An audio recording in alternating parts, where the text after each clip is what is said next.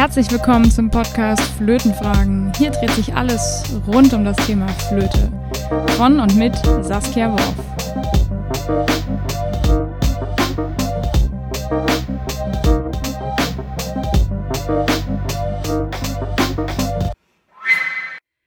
Herzlich willkommen zum Podcast Flötenfragen. Ich hoffe, es geht euch gut. Ich stehe hier mit meinem Kaffee und es ist so kalt draußen. Oh, ich bin nicht so der größte Freund davon, wenn es kalt wird und nass und vor allem in der Kombination kalt und nass.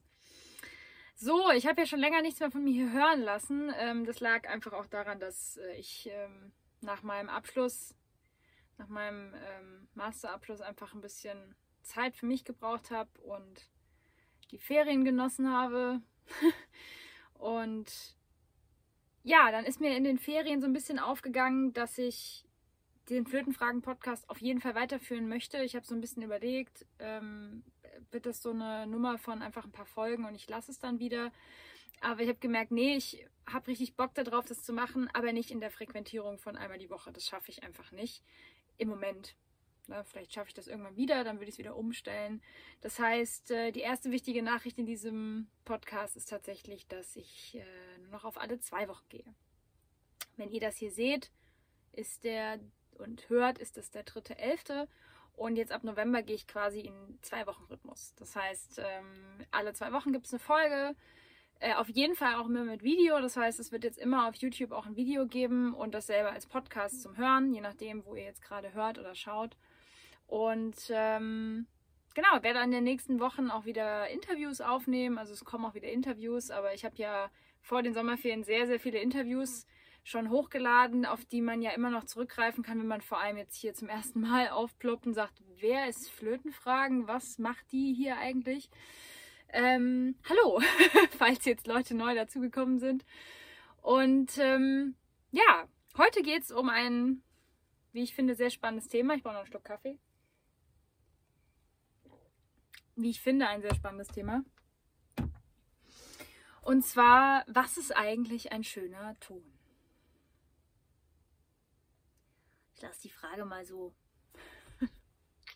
sacken. Was ist eigentlich ein schöner Ton? Das ist eine sehr gute Frage und ich philosophiere heute nur so ein bisschen, beziehungsweise lasse euch ein bisschen an meinen Gedanken teilhaben, die ich dazu habe. Ich hatte mir das mal aufgeschrieben, weil ähm, mir hat irgendwann auf Instagram, ich weiß gar nicht mehr, ob es ein Kommentar war oder ob es ähm, eine Nachricht war, ich weiß es nicht. Auf irgendein Video, was ich hochgeladen hatte von mir, als ich Flöte gespielt habe, kam die Nachricht, dass ich einen unfassbar schönen Ton hätte. Was mich total gefreut hat natürlich. Und ich habe das gelesen und im selben Moment habe ich gedacht, was ist eigentlich ein schöner Ton? Also was definiert einen schönen Ton? und habe so ein bisschen angefangen darüber nachzudenken und darüber zu Journalen auch. Ich habe mir dann dazu wirklich auch schriftlich Gedanken gemacht, weil mich das irgendwie nicht losgelassen hat. Ähm, natürlich, wer auch immer das jetzt geschrieben hat, ich weiß es gar nicht mehr. Ich habe mich sehr gefreut über diesen Kommentar oder über dieses Feedback, aber der gleichen Ebene habe ich gedacht, ist dann, ich sage jetzt mal, der Ton von einer anderen Flötistin, die auf Social Media sich präsentiert, äh, ist das dann ähm, kein schöner Ton oder weil die ganz anders klingt als ich. Also, was ist ein schöner Ton? Und wo ich dann so ein bisschen hängen geblieben bin, war, dass ich die Erkenntnis hatte, dass das halt was hochsubjektives ist und auch überhaupt nicht objektiv bewertet werden kann, meiner Meinung nach. Wenn ihr das anders seht, schreibt das gerne in die Kommentare oder schreibt mir privat ähm, eine E-Mail oder schreibt mir auf Social Media, wenn ihr das anders seht. Aber ich bin der Meinung, dass man, wenn man sagt, jemand hat einen schönen Ton, und ich beziehe das jetzt auch gar nicht nur auf Querflöte, ich kann natürlich über Querflöte am ehesten sprechen, aber ich beziehe das jetzt vor allem auf generell ähm, Instrumente. Wenn jemand sagt, du hast einen schönen Ton, dann ist das für die Person, die das sagt, subjektiv natürlich auch, also ist auch nett gemeint meistens, aber das ist halt für diese Person subjektiv ein schöner Ton. Eine andere Person, die das hört, sieht das vielleicht ganz anders. und meine Frage, die ich mir gestellt habe, ist, woran liegt das?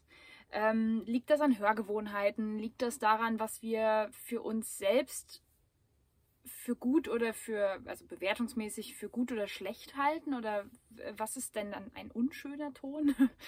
Und ähm, ich gehe jetzt mal ein bisschen spezifischer bei Querflöte rein.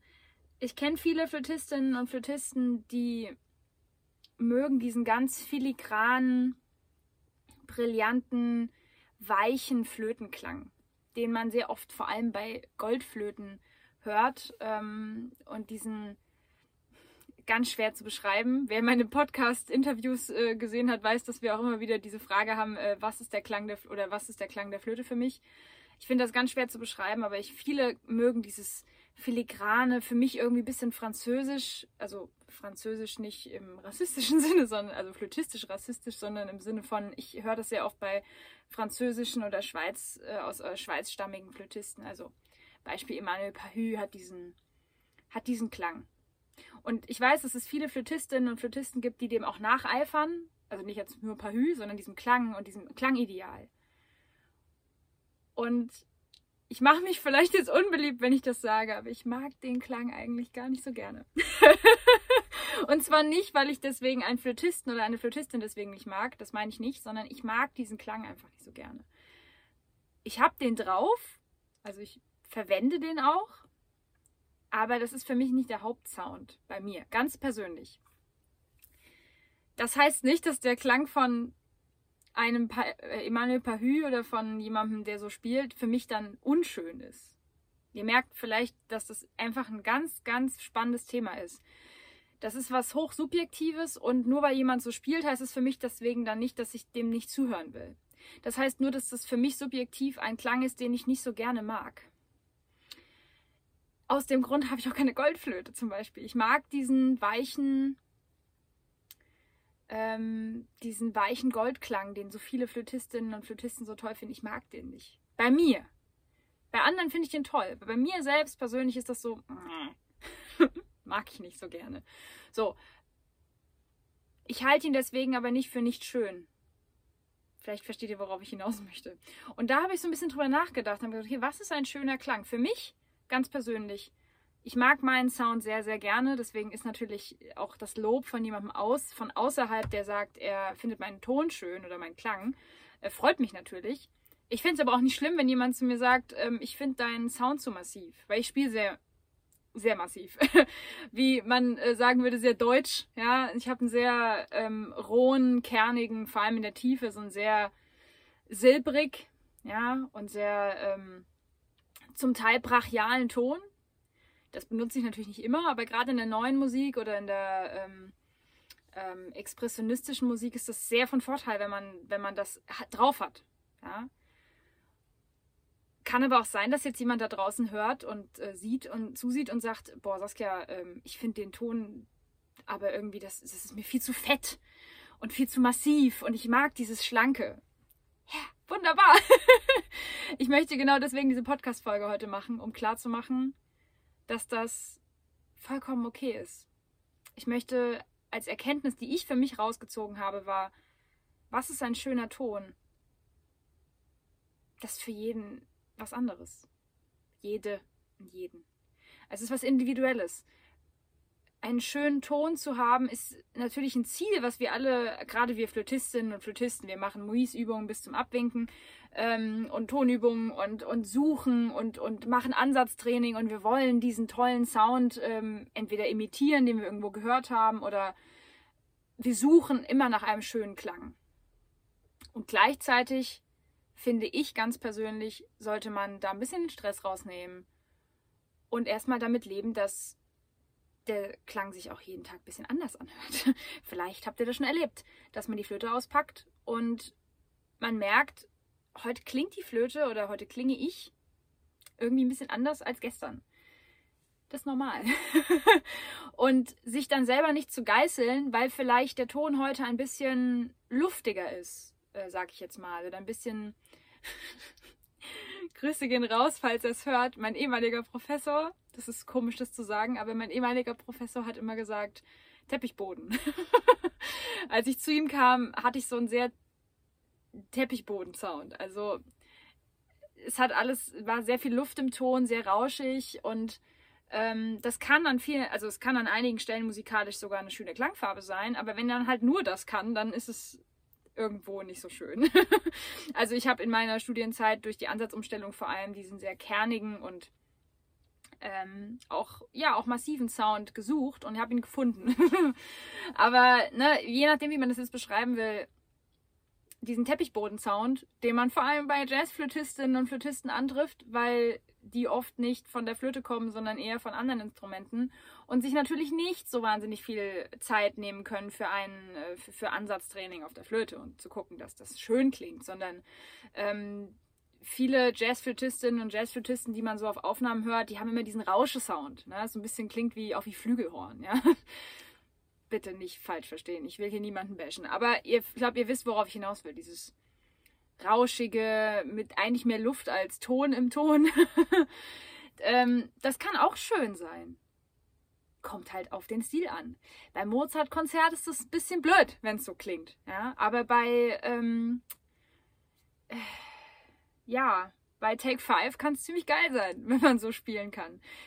Na? So, und worauf ich auch so ein bisschen hinaus wollte, war, neben dem, dass man erstmal akzeptiert, dass man auch immer anders klingt, dass man ähm, zwar immer jeden Tag oder jede Übesession aufs Neue nach einem schönen Klang sucht, es okay ist, wenn man mal anders klingt als noch vor zwei Tagen und gleichzeitig auch einfach gucken muss, was stilistisch passt. Also, das klingt jetzt so blöd, aber es gibt einfach Musik, auch in der kompletten klassischen Literatur, von Bach bis Martin und ähm, Takemitsu und hast du nicht gesehen. Es gibt einfach bestimmte Klänge, bestimmte Klangfarben, die wir auch brauchen. Und das müssen wir dann auch können. Und da kann man nicht sagen, nee, ich möchte aber nicht so klingen, weil ich finde den Klang nicht schön, sondern ich äh, muss das dann gegebenenfalls abrufen können. So ein Flautando-Sound, den man oft in ähm, ähm, auch bei französischer impressionistischer Musik braucht, äh, der dann wieder sehr luftig ist. Und das ist dann wiederum schön, wenn der Ton nicht so klar ist wollte ich so ein bisschen darauf hinaus zu sagen, dass man da auch sehr flexibel sein darf und das auch okay ist, wenn man stilistisch sich da breit aufstellen kann. Also ich kann sehr kernig, also ich persönlich kann sehr kernig spielen, sehr massiv, sehr brachial, ähm, aber ich kann natürlich auch wahnsinnig zart spielen. Und ich weiß jetzt gar nicht, auf welches Video diese Person reagiert hatte und mir gesagt hat, dass mein, dass mein Ton so schön ist. Ähm, das kommt aber halt auch noch auf Stück an. Also auch das noch. Es kommt nicht nur darauf an, welche Flöte man spielt und ähm, was man so generell für einen Sound hat, so einen Grundsound, sondern dann kommt es auch noch darauf an, was man spielt und wo man spielt. Weil der Klang der Flöte kann unter Umständen, wenn es äh, in bestimmte akustische äh, Begebenheiten geht, äh, viel schöner klingen, als glaubt mir, wenn ich jetzt hier drin spiele, klingt das natürlich ganz anders, wie wenn ich in der Stadthalle spiele oder wenn ich ähm, in einem großen Konzertsaal spiele. Mein Ton ist hier deswegen nicht schlechter. Und das ist meine vierte Erkenntnis gewesen, dass ich gemerkt habe, es kommt natürlich auch noch total darauf an, wo man spielt und wie man sich dann selbst hört oder wenn man sich aufnimmt. Darf man nicht denken, dass das, was man da auf der Aufnahme hört, ähm, genau so ist wie jemand, der im Raum ist und der das live hört. Also man sagt zwar, Aufnahme verzeiht einem nichts, das stimmt. Man hört jeden Knacks, man hört auch, aber es ist nicht, man kann mit einer Aufnahme das nicht imitieren, wie es ist, wenn man live im Raum sitzt und sich einen Flötisten oder eine Flötistin anhört. Also wenn ihr euch selbst aufnehmt und ihr das Gefühl habt, boah, ich klinge komisch, dann kann das ähm, total verfälscht sein zu dem, wie es wirklich klingt. Das finde ich auch ganz wichtig zu sagen, dass man sich dann selbst nicht irgendwie fertig macht und denkt, mein Gott, wie klinge ich denn da auf der Aufnahme? Oder es kommt natürlich auch noch darauf an, mit was man aufnimmt, ob man jetzt mit einem Handy aufnimmt oder ob man mit einem kompletten Setup aufnimmt, mit Mikrofon und Co. Hast du nicht gesehen. Aber das ist natürlich entscheidend. Wo spiele ich? Ähm, was ist das für eine Raumakustik? Wie höre ich mich selbst und wie klingt das im Raum. Ja, finde ich alles ganz wichtig zu wissen, beziehungsweise immer in, in Erinnerung zu rufen, wenn man ähm, über das Thema Ton und Schönheit eines Tons spricht. Und ich kann euch versprechen, dass auch die ganzen Profis, mich eingeschlossen, ich darf mich ja jetzt professionelle Flötistin schimpfen. Also nicht, dass ich das nicht vorher auch schon war, aber nach drei abgeschlossenen Flötenstudiengängen darf ich mich, glaube ich, jetzt professionelle Flötistin schimpfen. Ähm, alle Profis haben auch mal einen schlechten Tag.